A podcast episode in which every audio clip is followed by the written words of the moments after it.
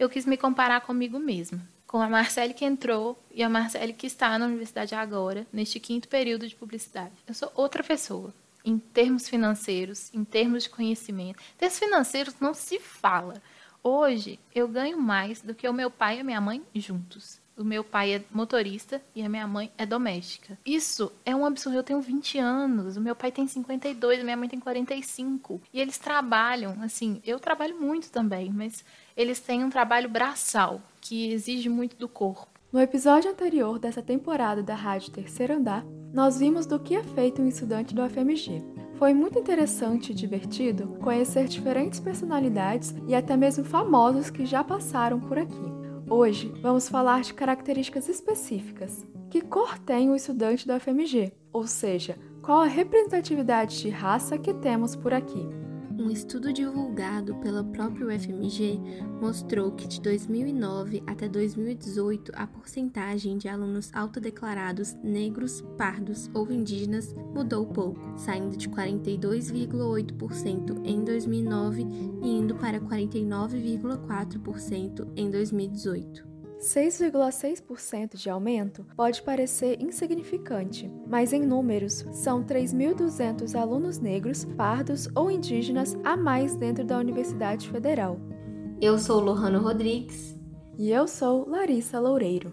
E hoje nós vamos te contar alguns fatos que você provavelmente não sabia sobre a lei de cotas e o processo de heteroidentificação na UFMG. Tá me ouvindo? Rádio Terceiro Andar. Conectados na frequência da Fafiche. Tô sim, pode falar. A lei de cotas aumentou a quantidade de alunos autodeclarados negros, pardos e indígenas na UFMG. Mas como exatamente esse processo aconteceu? Uma das características mais marcantes deste aumento foi a melhor distribuição de alunos entre os cursos. Graduações consideradas de maior prestígio, como medicina, direito, engenharia, entre outras, passaram a contar com uma maior quantidade de alunos autodeclarados negros, pardos ou indígenas. É o que explica agora o professor Rodrigo Ednilson, cientista social e membro da comissão de heteroidentificação da UFMG. Eu fiz uma análise rápida sobre presença de estudantes negros e brancos na graduação e foi possível perceber como que a implementação da lei de cotas ela mantém o mesmo percentual de autodeclarados negros, mas ela muda a presença nesses cursos de maior ou menor prestígio. Diminui-se a presença nos cursos de os cursos menos concorridos e aumenta nos cursos mais concorridos, porque a barreira do bônus era justamente a barreira da nota de corte, notas de corte muito altas e que não garantia, mesmo com bônus, não garantia necessariamente a presença. Isso muda, então, com a, a, a lei de cotas. Quando começou o debate público acerca da lei de cotas, muito se especulou acerca da queda da qualidade de ensino dentro das universidades federais, por inferir que alunos de escola pública estariam menos preparados. No entanto, isso cria uma linha de raciocínio perigosa, como explica o professor. No momento do debate público, né, de instauração da agenda, esse argumento sobre a queda da qualidade ele foi muito forte. O que eu acho é que hoje esse argumento ele faz pouco sentido, porque a gente não está mais na fase do debate público. Muito embora ainda há pessoas que tentem desqualificar uma política por um argumento de suposição. E essa suposição ela está baseada num pressuposto é um pressuposto não apenas da ausência de qualidade na escola pública, mas um pressuposto também de ausência de qualidade nos próprios estudantes da escola pública. Né? Então, é um argumento, de certa forma, essencialista, porque toma a escola pública, os estudantes de escola pública, como uma coisa só, e tem também o agravante de não discutir ou definir o que é a própria ideia de qualidade. Ou seja, então, nesse argumento, a qualidade não é o conhecimento em si, não é a experiência de vida, mas é a capacidade de tirar notas altas em algumas provas. Além de ser um pensamento que reforça estereótipo e diminui alunos de escola pública, diversos estudos já se dispuseram a analisar essa questão, refutando a hipótese de que a qualidade do ensino cairia. O que as pessoas diziam é que o aprendizado na escola pública não daria para os ingressantes capacidade de acompanhar os conteúdos da universidade. Esse pressuposto, na medida que foi se implementando a lei, ele foi altamente refutado. Existem vários estudos, inclusive um oficial da UFMG, publicado em 2014, 15, se não me engano, em que a universidade vai mostrar que o rendimento acadêmico médio dos estudantes ingressantes por cotas é igual ou superior aos ingressantes por ampla concorrência. Esse debate ganhou um grande alcance na sociedade, sendo tratado por diversos produtos midiáticos. No entanto, outra questão extremamente importante são as pessoas que se beneficiam de maneira indevida do direito à cota. Em geral, a fraude funciona da seguinte forma: um aluno que não teria nota suficiente para ser aprovado na ampla concorrência se autodeclara negro, pardo ou indígena para conseguir entrar na Universidade Federal.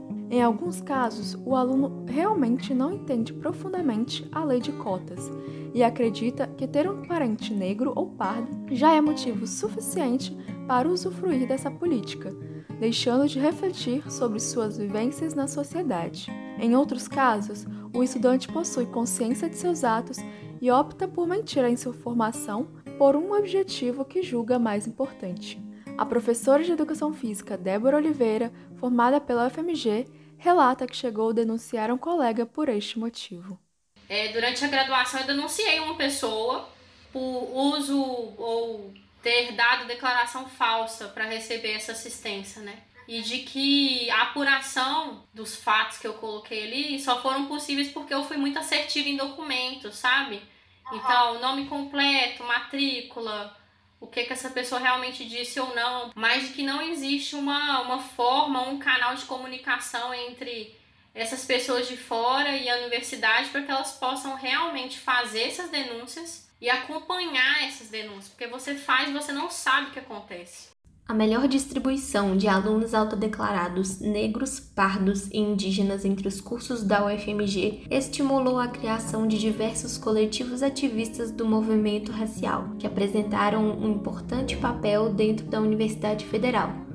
Em 2017, na UFMG, um desses coletivos tomou uma ação em relação à fraude de cotas, como nos conta agora o professor Rodrigo Ednilson essa maior presença desses estudantes, principalmente nesses cursos, ele produz um efeito interno que é o surgimento de diferentes coletivos e grupos de estudantes negros dentro da universidade, o que não existia necessariamente antes. Né? Antes, a grande representação estudantil era via DCE, via DEAS, e aí a gente tem na cena também os coletivos de estudantes negros, indígenas, indígenas. E o caso dos estudantes negros, uma das mobilizações importantes que eles fizeram foi justamente esse movimento de controle interno, de controle social, que é de levantar dúvidas sobre o pertencimento racial de alguns estudantes autodeclarados negros. E, portanto, entregam para a reitoria da UFMG em 2017 um conjunto de denúncias de fraudes em cotas. Notícias sobre o ocorrido ocorrido realmente chegaram a sair em diversos jornais, mas o debate público acerca das consequências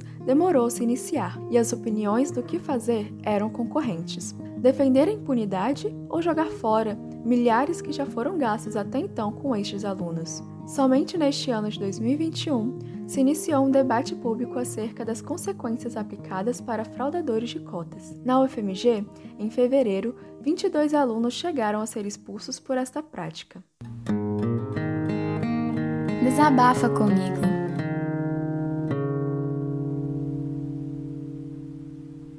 Meu nome é Gabriel Godinho, eu estou no quinto período do curso de Química. Eu sinto que para esse curso as aulas experimentais são muito importantes, ter familiaridade com o laboratório e isso me faz falta. Mas por outro lado, eu não tive problemas com a tecnologia, não estou tendo problemas com a conexão e tento manter as minhas aulas é, e as minhas tarefas em horários que eu já tenho muito bem organizados, pré-definidos, para evitar algum atraso ou algum, alguma ansiedade com o ensino remoto. A principal resposta contra a fraude de cotas na UFMG foi a criação da Comissão de Heteroidentificação, a qual o candidato cotista deve obrigatoriamente passar para realizar sua matrícula. O processo de heteroidentificação é um procedimento obrigatório para alunos cotistas, mas poucos sabem como ele realmente funciona.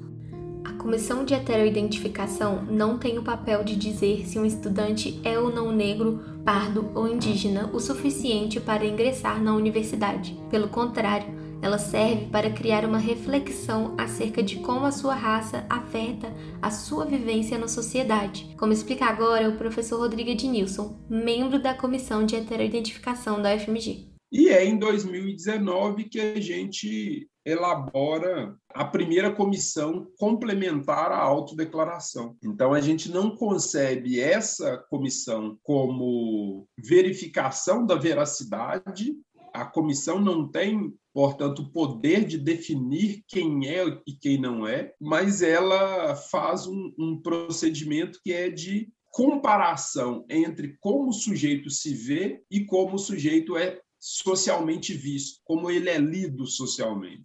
Diante da reflexão sobre raça e pertencimento, cada pessoa reage de uma forma diferente. Assim, elas tomam atitudes distintas no processo de ingressar na UFMG pela lei de cotas. O professor Rodrigo identifica dois diferentes movimentos de estudantes diante da reflexão sobre raça. Então, a gente tem hoje uma situação que é muito distinta, que é, ao mesmo tempo, de pessoas com fenótipo do grupo negro, que não se viam negras e passam a se reconhecer, e, ao mesmo tempo, pessoas com fenótipo associado ao grupo branco, que não são identificadas como pessoas negras, mas que, na existência de política de ação afirmativa, mobilizam essa ancestralidade para se encaixar na política. Então, percebe tem dois movimentos. Um dos elementos mais importantes para identificar essas movimentações é a carta consubstanciada. Ela é um documento que deve ser entregue à universidade no momento do processo de heteroidentificação. Nela, o candidato deve explicar os motivos pelos quais se declara negro, pardo ou indígena. Por ser um processo extremamente importante e obrigatório, ele continua acontecendo durante a pandemia. Todos os protocolos de biossegurança estão sendo seguidos, tais como distanciamento, uso de máscaras, higienização constante das mãos, dentre outros. No entanto, o aluno que ainda assim não se sentir confortável de comparecer pode adiar o processo para o semestre seguinte. A lei de cotas, apesar de ainda não ter atingido seu objetivo totalmente, é extremamente importante para a sociedade e para a universidade, além de ser uma medida que trabalha e ajuda a diminuir a desigualdade social que o Brasil tem, ajuda a Universidade Federal a aprender e evoluir cada vez mais. Mas eu posso dizer que a universidade em que eu atuo como professor hoje é muito diferente da universidade em que eu me formei como estudante. E isso muito em função dos movimentos anteriores e posteriores à lei de cota. Oi, sumida! Olá, meu nome é Pedro e eu sou do quarto período do curso de Direito Noturno. O que eu mais sinto falta da UFMG além do espaço físico em si, são das pessoas. Pessoas de todo e qualquer lugar do Brasil, de diferentes classes sociais, de diferentes credos e culturas, que por um acaso do destino vieram a traçar esse caminho acadêmico junto comigo, me possibilitando diversas e infinitas trocas e um aprendizado talvez ainda maior do que aquele que eu tenho dentro da sala de aula. É disso que eu tenho saudade. Muito se fala sobre como a lei de cotas beneficiou quem a utilizou, mas pouco se discute sobre como essa medida foi também muito enriquecedora para a Universidade Federal enquanto instituição acadêmica. O professor Rodrigo de Nilson nos conta um pouco mais sobre isso agora. Políticas de ações afirmativas têm o potencial de alterar histórias de vida individuais, mas histórias também de famílias, de comunidades, e a própria organização da universidade, porque várias questões que são pautadas agora na universidade, elas não estavam presentes antes do ingresso desses estudantes. A própria existência de coletivos de estudantes altera a dinâmica da representação estudantil. A gente vê surgir linhas de pesquisa, projetos de pesquisa, grupos de pesquisa que tematizam essa questão e que não eram tematizados antes. No caso da UFMG, a gente criou em 2015 a formação transversal em relações raciais e história da África.